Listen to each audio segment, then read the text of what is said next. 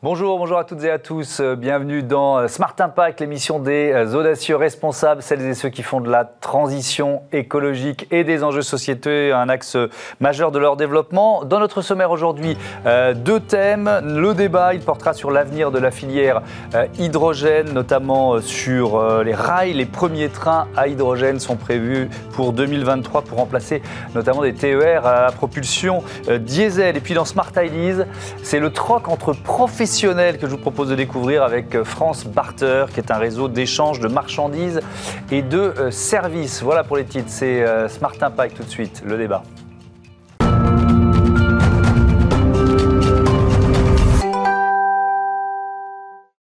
Comment se développe la filière hydrogène en France, notamment sur les rails? Comment produire un hydrogène bas carbone? Euh, Voilà les questions qu'on va aborder tout de suite avec Thierry Martin. Bonjour. Bonjour. Le cofondateur euh, d'Enerlis. Et puis avec nous en visioconférence, Jean-Aimé Mougenot, directeur TER délégué à la SNCF. Bonjour, monsieur Mougenot. Est-ce que vous m'entendez bien? Parfaitement, bonjour. Parfait, on va, on va dialoguer euh, ensemble. Thierry Martin, il faut peut-être poser le décor, quoi. Ça veut commencer par dire, euh, par savoir de quel hydrogène euh, on, parle aujourd'hui. Euh, aujourd'hui, c'est quoi? Quand ce gaz est extrait par reformatage du méthane, c'est ça? Là, on est dans un bilan carbone qui est assez catastrophique? Mais surtout, oui, effectivement. Là, on parle d'hydrogène carboné, ou bien une autre façon de, de, le produire, qui est une façon décarbonée, où là, on va utiliser l'électricité qui, elle, est renouvelable. Alors, c'est ce que vous proposez, vous, un, hydrogène euh, bas carbone. Alors, sans rentrer dans le, dans le détail technique, parce qu'on va s'y perdre, ça, consiste en quoi pour, euh, euh, Voilà, vous me parlez, moi, j'y connais rien, donc pour m'expliquer ça. Bah, en fait, actuellement, il y a beaucoup d'hydrogène qui est disponible, qui est très, qui est très utilisé par l'industrie depuis très longtemps. Ce n'est mmh. pas nouveau, je crois. C'est depuis une centaine d'années, les industriels l'utilisent beaucoup. Mais effectivement, il, a le malheur d'être carboné. Alors, on, vous dit que quand vous en mettez dans vos voitures ou dans tout ce qui est moyen de transfert, transport, il n'en ressort aucune pollution, mmh. contrairement à certains, certains carbures, comme le, gasoil ou autre. Là, en revanche, il ne ressort, rien.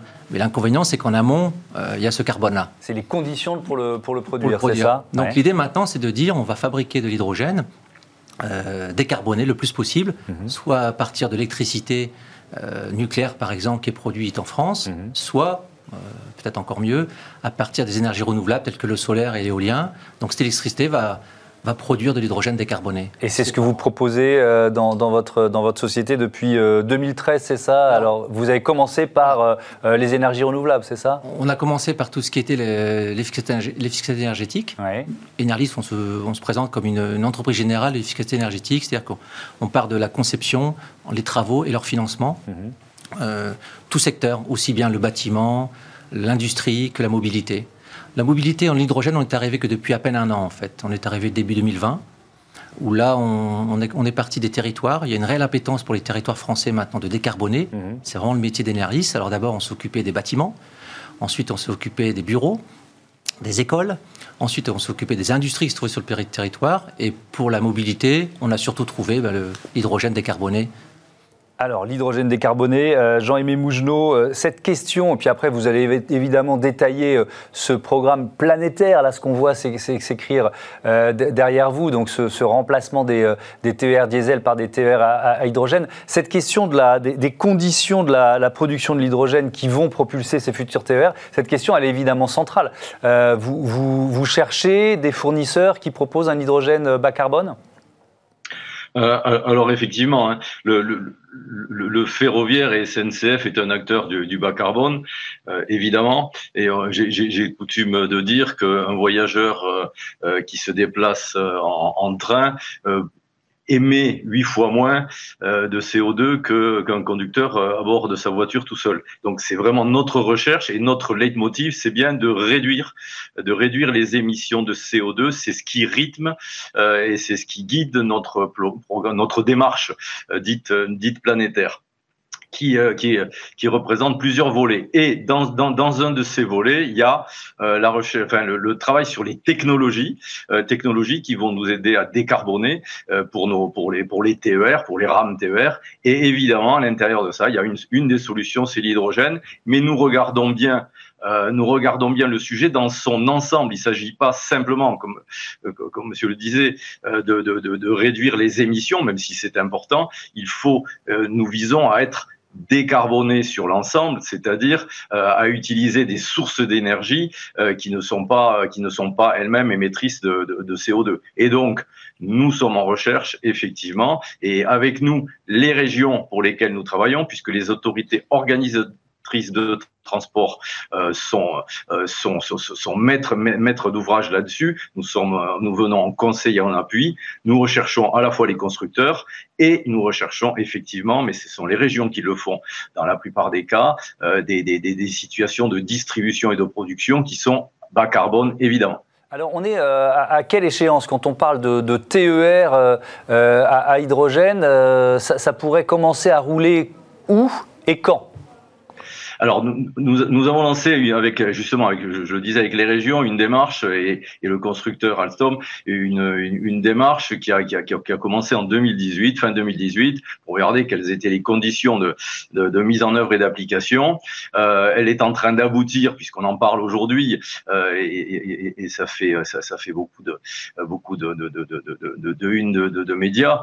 Nous sommes en train d'aboutir à, à, par les régions à des commandes de, de, de matériel qui vont être évidemment, et, nous visons à des premières circulations expérimentales euh, en 2023 pour des premières circulations euh, euh, dites en commercial, c'est-à-dire avec des voyageurs à bord, fin 2025.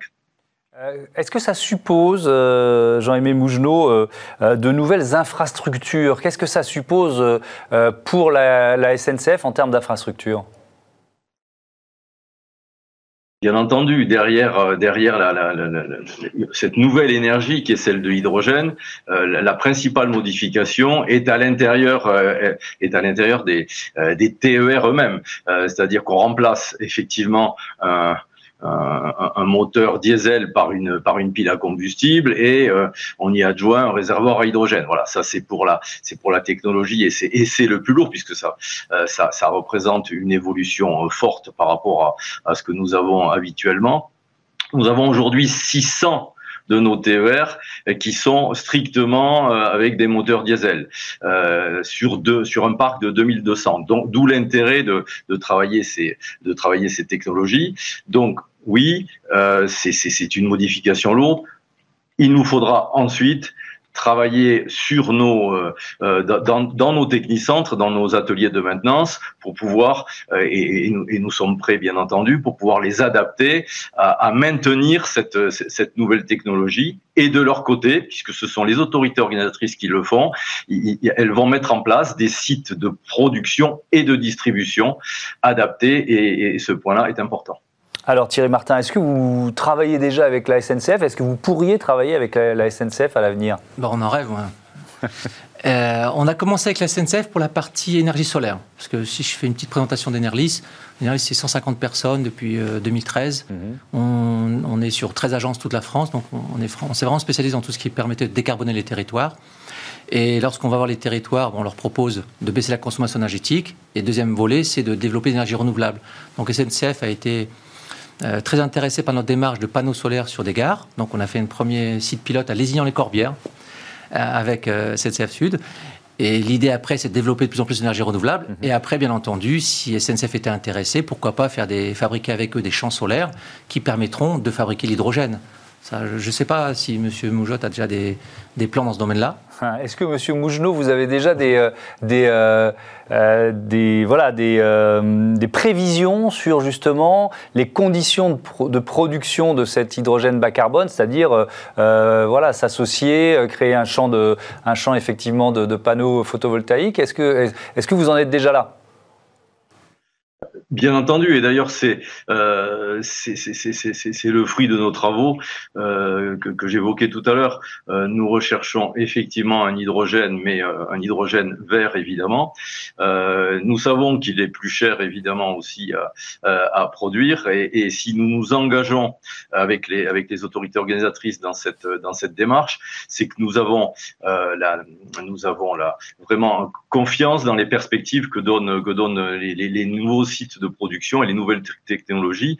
Et euh, euh, ce que développe euh, Monsieur Martin fait partie, fait partie effectivement des solutions que nous pourrons à un moment donné mettre en œuvre. Mais je voudrais dire que ce type, et notamment l'énergie solaire, je, parlais d'une palette de travail. Nous cherchons vraiment toutes les solutions qui vont nous permettre de réduire les émissions de, de CO2, bien entendu avec l'hydrogène, mais aussi avec tout un tas d'autres solutions. Alors, je voudrais regarder euh, ensemble quelques chiffres. Vous avez cité euh, euh, quelques-uns, Jean-Aimé Mougenot, qui concernent effectivement les TER. 8200 trains par jour, 26% de trains diesel, 52% de trains électriques. Il y a 22% de trains qui sont en bimode. Et vous l'avez dit, 8 fois moins d'émissions de CO2 qu'une voiture pour, pour, un, pour un passager d'une certaine façon, TER, c'est déjà un moyen de transport faiblement émetteur de CO2. Il faut, vous l'avez dit, mais il faut le, le détailler, ça, le rappeler. Bien entendu, euh, c'est un peu dans notre, c'est un peu dans notre, dans notre ADN. Hein, le, bas carbone en fait partie. L'économie de l'énergie fait partie de, de, l'histoire, de l'histoire de la SNCF. Euh, quand on regarde les émissions des transports, euh, des transports en France, ça représente 135, 136 millions de, tonnes de CO2 par an. TER ne représente que 0,5%, c'est-à-dire à peu près, hein, en arrondissant, 7 700 000 tonnes de CO2 par an. Euh, on, peut se dire que c'est pas beaucoup. Euh, nous, bien entendu, avec les régions, on se dit que c'est beaucoup trop. Euh, et, quand on les moteurs diesel représentent 60% des émissions, d'où notre intérêt pour toutes les solutions technologiques qui vont nous aider à, à réduire, ces, à réduire les émissions de CO2. Euh, on travaille aussi sur les trains à batterie, euh, on travaille aussi euh, euh sur, euh, sur, sur, sur les biocarburants et, et, aussi sur les, les, biogaz. Évidemment, toutes les, toutes les options sont travaillées, mais ce que je voudrais dire pour l'hydrogène, ce qui est important, c'est que dans notre démarche, euh, parce que le débat, le, débat a toujours lieu. Hein, est-ce que ça, est-ce que ça vaut le coup, si je peux dire? Euh, Oui, euh, pour la démarche que nous mettons en œuvre, nous, avons choisi, enfin quatre régions se sont positionnées. Les quatre régions qui se sont positionnées Auvergne-Rhône-Alpes, Grand Est. Bourgogne-Franche-Comté et, Occitanie, ces quatre régions sont en train de travailler à ce que des sites de production et de distribution se fassent à proximité. Donc voilà, notre objectif, c'est bien euh, de viser, euh, de, de, viser à, à, à, réduire ces émissions. Euh, et dans le programme de planète, planétaire, qui est notre programme de, de, de, de vraiment de, réduction, euh, nous avons une allez, nous avons un objectif d'ici à 2025, nous-mêmes, de, de, réduire de 100 000 tonnes. Donc de passer de 700 000 à 600 000. Et chaque fois qu'on fera un pas vers, vers les biocarburants ou vers euh, encore plus vers, l'hydrogène, nous réduirons encore plus cette, cette facture énergétique et ça sera pour le bien de tous. Alors Thierry Martin, ça c'est important, le, la notion de circuit court, c'est quelque chose que vous développez vous aussi? Exactement, M. Mougenou l'a parfaitement démontré. Le, dans le coût de l'hydrogène, euh, il peut y avoir plus de la moitié qui sont des coûts de distribution. Mhm. C'est-à-dire qu'on va le produire à un certain endroit. On ne peut pas non plus mettre des productions d'hydrogène dans le centre-ville, comme voudraient beaucoup de maires en ce moment. Il faut faire un peu attention quand même. Et puis, on s'aperçoit aussi que si on veut un prix, il faut massifier. Donc, des grosses unités de production. Qui dit grosse unité de production dit distribution. Et là, vous pouvez perdre les économies d'échelle à cause de la distribution. Mhm. Donc, nous, on fait bien attention à ça. Et moi, l'une des partenariats que je souhaiterais aussi euh, proposer à la SNCF, c'est peut-être aussi d'utiliser de plus. Enfin, chaque élection présidentielle, on parle du, du fret euh, ferroviaire. Mhm. Bon, c'est pas si, si, simple à mettre en œuvre. Malheureusement, il y a encore beaucoup de camions sur les routes. Mais là, vu les coûts euh, de, de distribution de l'hydrogène, peut-être qu'il y a quelque chose à faire euh, en utilisant SNCF pour distribuer cet hydrogène. Parce que vous avez compris que si on produit à un endroit l'hydrogène mhm. et qu'on le livre à 100 ou 200 km et qu'il n'y a pas encore un camion hydrogène, mais c'est un camion à gasoil, il y a une petite rupture de chaîne là encore une fois. Donc, faut faire un très peu cohérent, effectivement. C'est ça. Donc, on dit peut-être qu'avec SNCF, il y a un moyen de mm. faire quelque chose de, très intéressant. Parce que euh, les, maires sont très demandeurs d'installation, de, de, de, centres de, distribution de l'hydrogène, c'est ça? Oui, en, en caricaturant, je veux dire que chaque maire maintenant veut son centre de pas seulement même de distribution, même de production. De production, Parce que certaines régions discutent. J'ai jamais été autant appelé par, par les métropoles en ce moment, mhm. qui, aiment bien notre, notre, façon un peu pragmatique, parce que là où certaines personnes parlent, les grands leaders français vous parlent d'hydrogène décarboné, d'hydrogène vert, mhm. mais en revanche, les grands leaders vont surtout sortir euh, en, quantité d'hydrogène décarboné en 2025, 2026, si tout va bien. Mhm. Donc Enerlis et je suis pratiquement le seul en France à pouvoir livrer des, quantités assez conséquentes. Dès aujourd'hui. Dès aujourd'hui. Donc on est appelé par des maires, on leur dit bah, nous on peut vous en distribuer pour vos bus. Mhm. Puisqu'on leur demande de décarboner. Mais en fait, finalement, la livraison de, ce, cet hydrogène vert va être le goulot d'étranglement. Mhm. Parce que vous pouvez acheter tous les bus que vous voulez euh, qui roulent à l'hydrogène, mais si vous n'avez pas d'hydrogène à mettre dedans, vous allez être embêté. Mhm. Donc nous, on est capable de, sortir ça très très vite. Et les maires nous demandent, euh, d'accord, vous m'en livrez, mais moi, je veux aussi en produire. On dit, attention, ça coûte cher et puis ça peut être dangereux si vous ne faites pas attention. Donc il faut euh, des professionnels pour euh, évidemment installer, installer tout ça. je crois qu'il faut y aller step by step. Euh, pareil, les, gros leaders français n'ont pas la solution à tout. Et encore une fois, le côté pragmatique d'Enerlis, c'est d'assembler ce qui te fait mieux en France si c'est possible, bien sûr. Mais après, d'aller chercher ce qui, se, ce qui se fait en Norvège, aux États-Unis, mm. dans d'autres pays, pour pouvoir livrer des sites clés en main. Un, on va commencer par livrer déjà du de l'hydrogène, il n'y a pas besoin non plus de grosses quantités. Les bus ne sont pas encore là. Ils arrivent bientôt, dans 2-3 ans, mais ils ne sont pas encore là, ainsi que les trains dont parlait monsieur. Hmm. Ensuite, on va commencer à parler de stations de distribution pour pouvoir acheminer l'hydrogène que nous allons fabriquer. Et troisièmement, va dire effectivement aux régions, on va vous aider maintenant à en produire, en mettant des champs solaires, en mettant différentes choses en place. Mmh. Le, plan hydrogène, euh, il y, a une volonté du gouvernement de créer une filière euh, hydrogène en France. Vous, pensez qu'il avance suffisamment vite? Qu'est-ce qui vous manque dans ce plan vous? En fait, c'est, euh, je dirais que c'est l'histoire d'avoir à la fois des bus euh, de disponibles et à la fois du l'hydrogène disponible. Mm. T'entends, c'est un peu, un peu l'histoire de la poule et de l'œuf, mais les, on a du mal à avoir les deux en même temps. Une grosse quantité, mais oui, si moi je produis beaucoup d'hydrogène demain et que personne ne me l'achète, je ne serais pas avancé. Mm. Même chose pour les bus. Il y a des grosses, si les maires achètent, ou les collectivités achètent des bus et qu'il n'y a pas d'hydrogène dedans, ça va être embêté. Moi, je trouve que le plan euh, fait par le, le, président Macron est excellent. Mm entre nous, on n'a jamais autant parlé d'hydrogène que depuis qu'on parle de batterie électrique. Pourquoi, à mon avis? Parce que les gens sont aperçus que les batteries électriques, ce n'était pas la panacée. Je ne sais pas si vous avez une voiture électrique.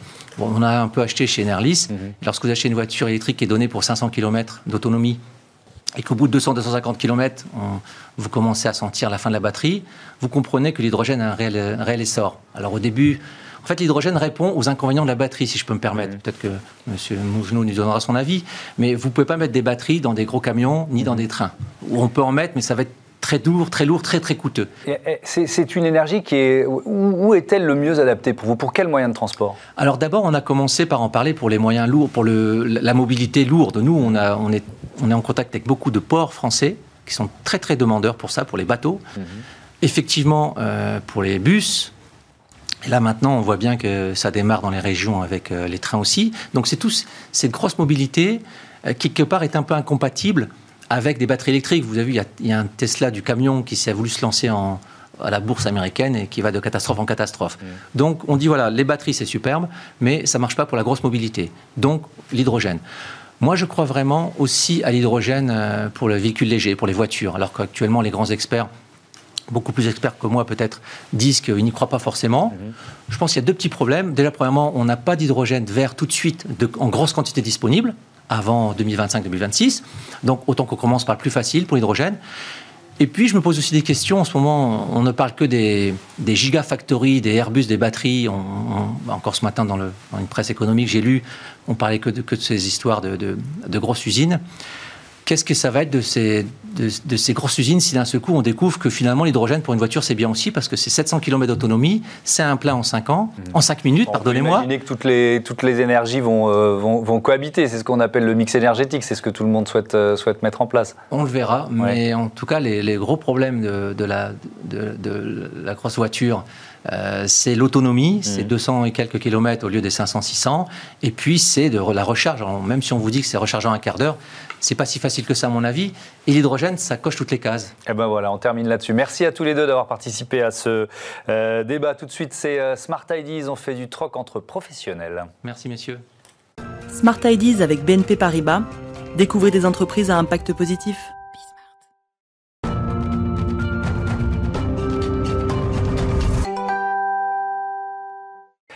Smart Ideas avec euh, une start-up euh, à l'honneur, comme tous les jours, dans euh, Smart Impact. Et la bonne idée du jour, elle est signée Arthur Barr. Bonjour. Bonjour. Bienvenue. Vous êtes le cofondateur de France Barter. quand et avec quelle idée vous l'avez créé tout à fait, donc merci. donc je suis Arthur, cofondateur de France Barter. Donc France Barter, c'est parti de deux constats c'est que les entreprises ont énormément de capacités de production inutilisées. Donc ça, c'est un énorme gâchis, capacité de production.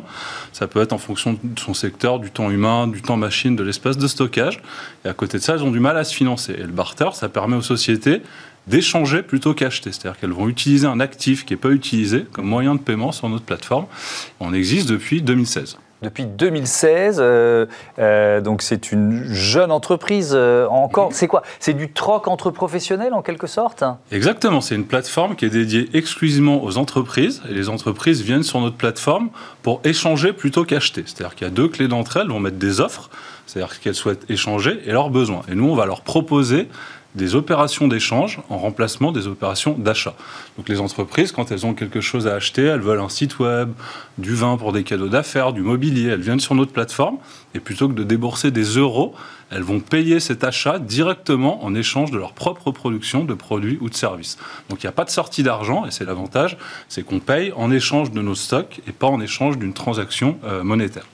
Oui, alors avec un système de, crédit, j'imagine qu'une entreprise, elle, elle, propose elle-même un service, un produit, et ça lui donne euh, un certain nombre d'équivalents euros, c'est ça? Exactement. Donc l'échange, il peut être bilatéral. J'échange un stock de vin contre un site web, par exemple. Donc ça, ça existe. Ça. Il y a des entreprises qui échangent euh, vraiment euh, l'une avec l'autre. Ouais, de temps en temps, il y a un match, on va dire, précis, mais c'est rarement le cas. Et souvent, ils utilisent l'unité de compte. Donc c'est-à-dire qu'on peut fournir du vin à une société, avoir des crédits d'échange et les dépenser chez n'importe quelle autre société du réseau. Mhm. Et nous, notre rôle en, train en tant que plateforme, c'est de centraliser et de sécuriser ces plateformes dans un cadre légal. Alors ces crédits, euh, vous les appelez des, des barters, c'est ça? C'est ça, donc un crédit barter, c'est un barter euro, c'est égal à 1 euro. Mhm. Et donc le fondement juridique de l'échange, c'est la facture par compensation, c'est peut-être un peu ennuyeux pour ici, mhm. mais il y a des factures sur chaque échange et un crédit barter égale 1 euro et utilisable auprès des 1800 entreprises du, du réseau. Euh, vous fonctionnez comme une coopérative en quelque sorte? Alors, c'est un fonctionnement centralisé. On, nous, ce qu'on, en tant que plateforme, on centralise, euh, on est une grosse base de données avec toutes les offres des entreprises et tous les besoins, et on est aidé à la fois par nos animateurs réseau et nos algorithmes pour faire correspondre ces offres et ces besoins et proposer les meilleures opérations d'échange aux, entreprises. Euh, quelle est la part de, la, de, de l'innovation, justement? Vous parlez d'algorithmes, en, quoi ça, en quoi ça intervient dans, dans, dans le fonctionnement de France Barter? Alors, ça intervient, ça nous aide à faire du match entre les offres et les besoins. Parce que nous, notre métier, c'est de recueillir beaucoup d'informations. Donc, on a plus de 1800 entreprises qui s'inscrivent et mettent tous les jours des offres et des besoins. Mhm. Et nous, on doit être capable de leur proposer des opérations d'échange qui soient pertinentes avec la taille de leur entreprise, leur stratégie, leur situation géographique. Donc les algorithmes dégrossissent ces opérations d'échange et nos animateurs réseau euh, font des propositions plus, plus précises et plus personnalisées. Mhm. Alors, euh, est-ce qu'il y a des produits phares ou des services phares euh, On va commencer par les produits, les, produits les plus échangés peut-être sur, sur France Barter. Sans surprise, le produit numéro un, c'est le vin. Ah oui Un pays où il y a beaucoup de vin. Et un exemple très concret, on a une maison de vin qui s'appelle le domaine Gaillard, qui est à Lyon. Et eux, ils ont, ils ont financé toute leur stratégie digitale en finançant donc l'achat de deux sites web, référencement, directement en échange de stock de vin. Donc voilà, on est du vin. Et puis le vin, ça se vend très très bien dans les cadeaux d'affaires. Donc on a beaucoup de, beaucoup de vin. Un autre exemple, une société lyonnaise qui s'appelle Recom, qui fait de la prospection commerciale externalisée, qui a financé l'aménagement de ses nouveaux bureaux directement, sans sortie de trésorerie, donc en, organisant des campagnes de prospection, donc sa capacité de production. Donc ça, c'est le produit le plus échangé, le vin. Et les services les plus échangés, c'est quoi? C'est de la euh, communication, je ne sais pas. C'est euh, justement la, la, digitalisation qui est... Euh, ce qu'on va, venir acheter en barter. aujourd'hui. Ah, Ce qui est effectivement très acheté en barter, c'est tout ce qui est digital. Donc les entreprises, souvent, elles sont dans une forme d'immobilisme, elles ont besoin de refaire leur site, de refaire leur stratégie, à faire un peu de référencement, mais elles n'ont pas trop de cash, elles n'ont pas trop la trésor, du coup elles repoussent cet achat, et le barter, ça leur permet de financer une belle transition digitale en préservant sa, trésorerie. Mmh. Euh, vous jouez aussi un rôle de partenaire des territoires, d'une certaine façon. Ouais, alors le rôle de notre plateforme, effectivement, ça va être de, de cartographier sur notre technologie toutes mmh. les actifs inutilisés des entreprises. Donc on on ne va pas dire qu'on remplace les chambres de commerce, mais on, joue un rôle fédérateur sur le territoire et on sait sur quel territoire, quels actifs sont utilisés et quelles contreparties on peut mettre en, on peut mettre en face? Donc effectivement, on, joue ce rôle. Hmm. Qu'est-ce qui fait hésiter un, professionnel euh, euh, quand, euh, quand vous présentez France Barter, que ce soit un artisan, une entreprise Qu'est-ce qui peut les faire hésiter Alors, ben, c'est quelque chose d'assez nouveau. On va toucher quand même à l'argent. On fait des transactions qui sont non monétaires. Donc les 12 millions d'euros de transactions qu'on a fait sur France Barter, elles ne sont pas passées par le système bancaire. Donc il faut avoir quand même une certaine confiance. Et ce qu'on a remarqué, c'est que bah, il y a toutes les plateformes de financement participatif qui ont quand même bien évangélisé avant nous, qui ont bien dégrossi le marché. Et les gens, ils ont acquis une certaine confiance dans ce que c'est de la finance alternative. Hein, c'est un moyen de se financer sans les banques. elles nous ont bien dégrossi le terrain. Et maintenant, les chefs d'entreprise, ils mettent beaucoup plus volontiers leurs actifs sur France Barter qu'il y a trois ans où c'était plus difficile. On s'est pris plus de portes dans le nez. Là, on a senti que c'était un peu plus, euh, un peu plus facile. L'argument économique, évidemment, les économies qu'on peut faire, il est, il est majeur. Bah, c'est l'argument numéro un. Les entreprises, elles viennent sur France Barter pour échanger plutôt qu'acheter. Mm. On a des projets d'achat, plutôt que de les payer avec notre trésorerie dans ces temps d'incertitude, bah, autant les payer en mettant à disposition une production qui ne serait pas forcément vendue. Donc c'est vraiment dans une logique d'optimisation qu'on vient sur notre plateforme mm. France Barter. Vous avez modélisé l'économie moyenne faite par les, entreprises qui utilisent France Barter? Ouais, alors les, entreprises actives, elles économisent en moyenne 6 000 euros sur la plateforme, c'est-à-dire que c'est autant d'achats qui sont remplacés par des échanges. Mm-hmm. Mais on est vraiment dans une logique d'optimisation. On n'est pas là pour remplacer toutes les transactions. On est là à un moment de la vie de l'entreprise quand elle a du temps humain, des chambres d'hôtel, de l'espace média, des choses qui ne sont pas vendues. Autant les mettre à profit dans des opérations d'échange qu'elles soient perdues. Merci beaucoup, merci Arthur Barr, à bientôt euh, sur Bismart et bon vent à euh, France Barter. Voilà, c'est la fin de cette émission. Euh, je vous donne rendez-vous demain, 9h, midi, 20h30 sur Bismart. Ça c'est pour ceux qui nous regardent sur les box. Sinon, on est disponible évidemment 24h sur 24 sur bismart.fr. Salut à toutes et à tous.